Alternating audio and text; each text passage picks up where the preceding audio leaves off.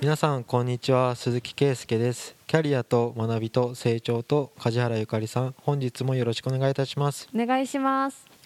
さて今週は、はい。まあ、質問を取り扱いたいと思っています。はい。で質問が、えー、と配置転換をしたら頑張りますっていう言葉を信じていいですかっていう。うん。根拠どうしようっていう。うん悩み？うん。経営者からのうんうんものなんですけど背景をうんお伝えすると、うん。建設業の会社で、はい。えー、と職人になるまでに3年ぐらいかかるって、うん。まあ、今でも言われるんですけど、うん。そこで未経験の人を取りました。はい。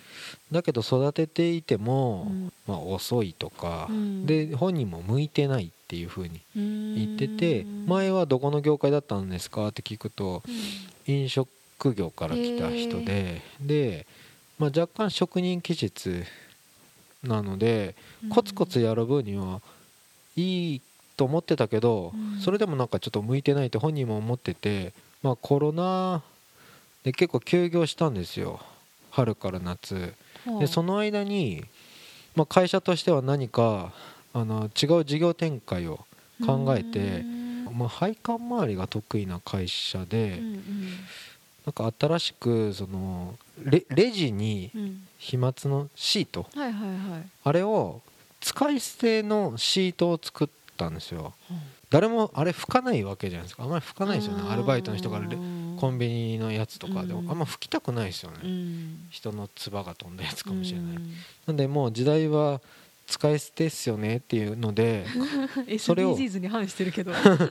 いややっぱうん。そうなんですよ、なんか使い回すって言ってもそっちの方がリスクあるよねっていう、まあそのレジ袋うん。と逆なんですけど、うん。コロナは使い捨ての方が絶対に現場が喜ばれるとまあ医思って、療機関と同じ考えだとねそうですね。それをまあ売っていこうっていう動きを会社してたんですよ。へー。でそっちがやりたいって言い出したんですよ。営業だよみたいな。うんうんうん。いくつ作って納品して出荷してみたいな。うんうんでちょっとまだ新しい商品だからはい。まあコロナを理由にいろんな商品開発されたじゃないですか。うんマスクにしろ。うんでそういった時にそれ売ってけれるかなこいつとか。うん 言った時にいやもう多分こいつ現場が嫌なんでっていうところから出てきてる。でそっちの方がなんかこう外に行って楽しそう。楽しそうみたいなちょっとなめた考えが出てきたけどこれまあスピード感が必要っていうふうに言ってて、うん。だってもう別にみんな間に合ったらそれでいいじゃないですかそうですのねシート。うん。いやそいつのそういう言葉をうん。信頼してもう給与体系もどうしようとかなんかそういう相談だったんですよ。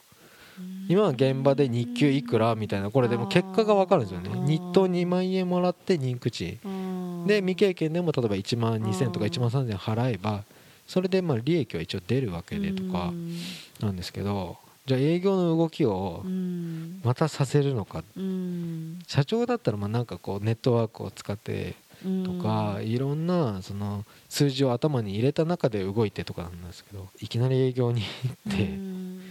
これは逃げじゃないかっていう。でどうしたんですか結局？まあコロナでやっぱ現場が少なくなったので結局は手伝わせたけどまあぬノルマにした方がいいんじゃないですかっていう。わかんないんですよ動きが人は、はい。そのこっちの推測では現場が嫌だっていうところが理由だとして、本人の理由は何か言ってなかったんですか？本人の理その由営業とかその対人でやる仕事が好きでとかはいはい。わかんないけど、なんかそういう理由は言ってなかったんですか？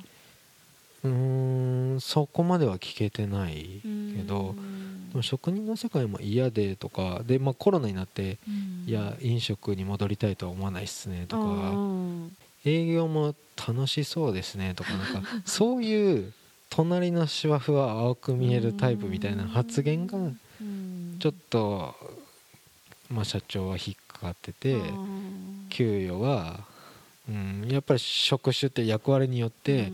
変えないとうん。現場の人口も払えないとかうん。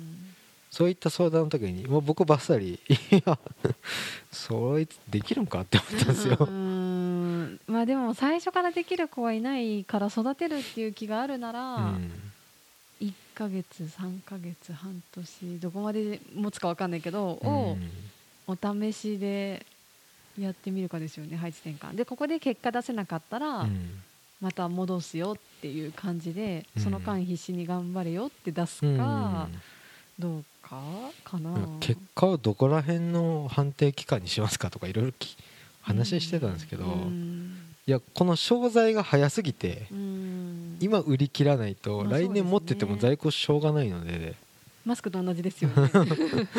価格どんどん下がるわけじゃないですか。もう半年後には同じものが半額でネットで売られてますよっていう話だったんで。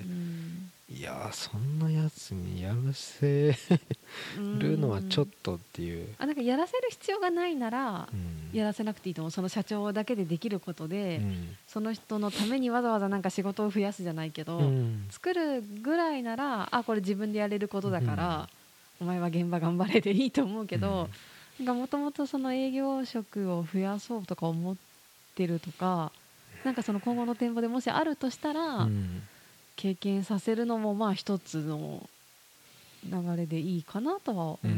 ただその人の適性ってやっぱりあるので、はい、そ今まで現場で出てたとしてもその社内の上司とか先輩とか、うん、あとはその受託関係の会社さん他の会社さんとも現場で接点持つっていうことあると思うので、うん、その時のコミュニケーションの取り方とか見てたら、うん、営業向きかどうかってなんかある程度分かりそうじゃないですか。あー分かりそう、うん、でそこで向いてないならやっぱ出しちゃだめだと思うし、うん、そこでうまくやれるようになったら営業とかその社外に出すことも考えるよってそこで布石を打っておくのもまた今後のためにはいいのかなとか思いますけどね。これ人事異動の希望を聞く会社ってどれぐらいあるんだろうってちょっと思うんですけど、うん、組織の事情があるじゃないですか。あります。どこの会社にも、うん、みんな希望したらいけるわけじゃないし、うん誰かは現場とか営業とか、ね。うん、結構人気がない部署が ある会社とか絶対あるじゃないですか、うん、でもなんか特性を生かした会社作りみたいなことやってたら、うん、もう全然事業の形変わってく。変わってく。それを良しとする経営者かどうかっていうだけだと思いますけど、いやまあこれ答えっていうか、収録時時点のあの答えはですね結局辞めますって言った。あ本人が？仕事を？いややっぱ売る1か月全然売れない社長みたいにとか。ってなっていって結局は辞めますって言われて。会社自体を？その営業あ会社を。あ会社をね、うん、まあ別に社長からするとまあやっぱそういうやつかなっていうので終わったんですけど、ちょっとコロナだったんでやっぱり難しくて、うん、その売りにくいわけじゃないですか、売りに行きにくい決済権のある人にどうやって到達できるのかとか、で本当に早く売らないと意味がない商材だったので、結果を出せないと、まあ、居心地が悪くなったのかなっていうふうにまあ、ある意味責任感がちょっとあるのかなって、すがるより。うんすがったりあしょうがないっすよまだ未経験なんでとかいうよりはなんかまだまともというか そういう感じはしたけど今聞いてて。あそうか、うん、だから結構こういう悩みがなんかまあやめるって本人言い出したから止めることもないしっていうふうに結果は聞いちゃったんですけど、うん、人がその会社が足りてるというか今仕事が減ってるから、まあ、辞めても引き止めないけどそうそうそうそうそうもし足りてなかったりしたら引き止めるのかな、うん、引き止めるかな？1年前だったら、やっぱ人を集めるの大変そうなんかそのその人が、えーと、仕事があってもいらない人なのか、うん、ないから、まあ、辞めるって言ってるなら止めないようなのか。いや建設は多分止めないですね。日本人でやってくれってやっぱ人工賃で計算すると、そんなに赤にならないんですよ、まあ、できることを、まあ、とりあえずあるいは補佐とか、人数が揃えば、だから建設でもうそれぐらい仕事がなくなったんですよコロナで。その三河っていうか工場系。あ工場系？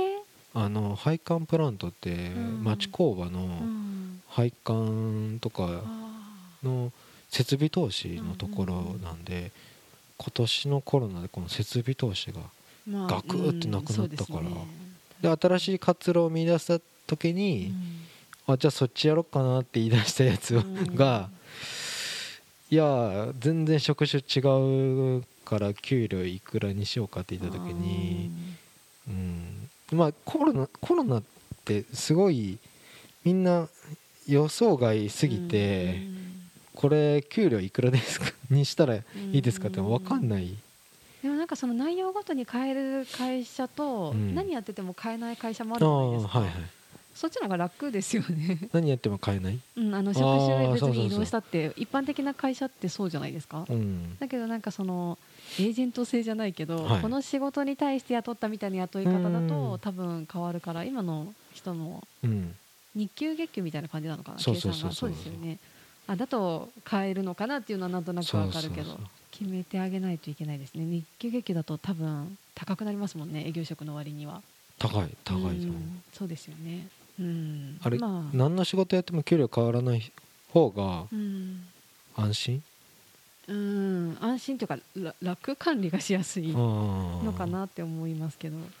そうね、うん、そうすると人事異動の当たり外れすごい不満多そうだなって、うん、でもなんか大半が今日本の会社ってそうじゃないんですか、うん、そうですよね。営業やろうが総務行こうが同じ、ボーナスとかなんかそういう賞与でちょっと違うかなぐらいな、うん。まあ、その辺も変わってくるでしょうね。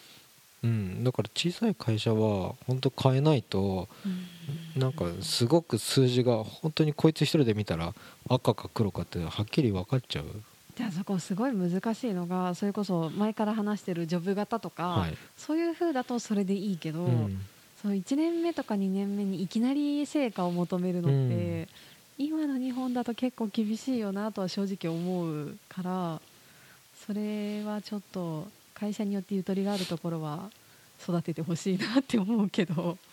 いやこの1年でみんなカツカツになったと思うな。いや会社によっては潤ってるとこあるから。うん業種に業種によるっていうか業種の中でもそれこそ建設業とかでも土木系とかそういうとこ全然止まってないどころかプラスって聞いたし、うん、多分会社によって本当にまちまちだとは思うけど、まあ、ちょっとまあ今年は特例特例っていうか。まあ、でもこういうことが日々起こっていくんだと思いますよこれからこれから加速していくんじゃないですか。ねいろいろ変わっていくと思う、うん。まあ、大企業もじあの配置転換っていうか、うん、事務職を営業職にボンってやるじゃないですか、うん、何千人とか、うんうん、イメージしてるほど簡単じゃないと思うんですよね。すごいニュースだとさらって何千人って出るじゃないですか、うん。5年後何人いるんだろう。何割残ってるんだろうって思うぐらい、ね、どうなっていくんでしょうね。まあそのための準備本当してくださいみたいな、うん、うん、生き残るっていうかね、外に出てもとかそうですねあのお金が食べてお金がもらえるような知識や経験を積んでいただいて、はい、最終そこでお金がもらえるように生活していかないとっていう意味でですよねその人が変わっていくのは、はい、うんそこは考えつつやっていかないといけないですね。はい。うん。はい。じゃあ今週は以上とさせていただきます。はい。ありがとうございました。ありがとうございました。番組では2人へのご意見、ご質問をお待ちしています。社会保険労務士事務所コルトスのホームページまたは info アットマーク sr ハイフン kolutus ドットコム info アットマーク sr-coltos.com へお問い合わせください。お待ちしています。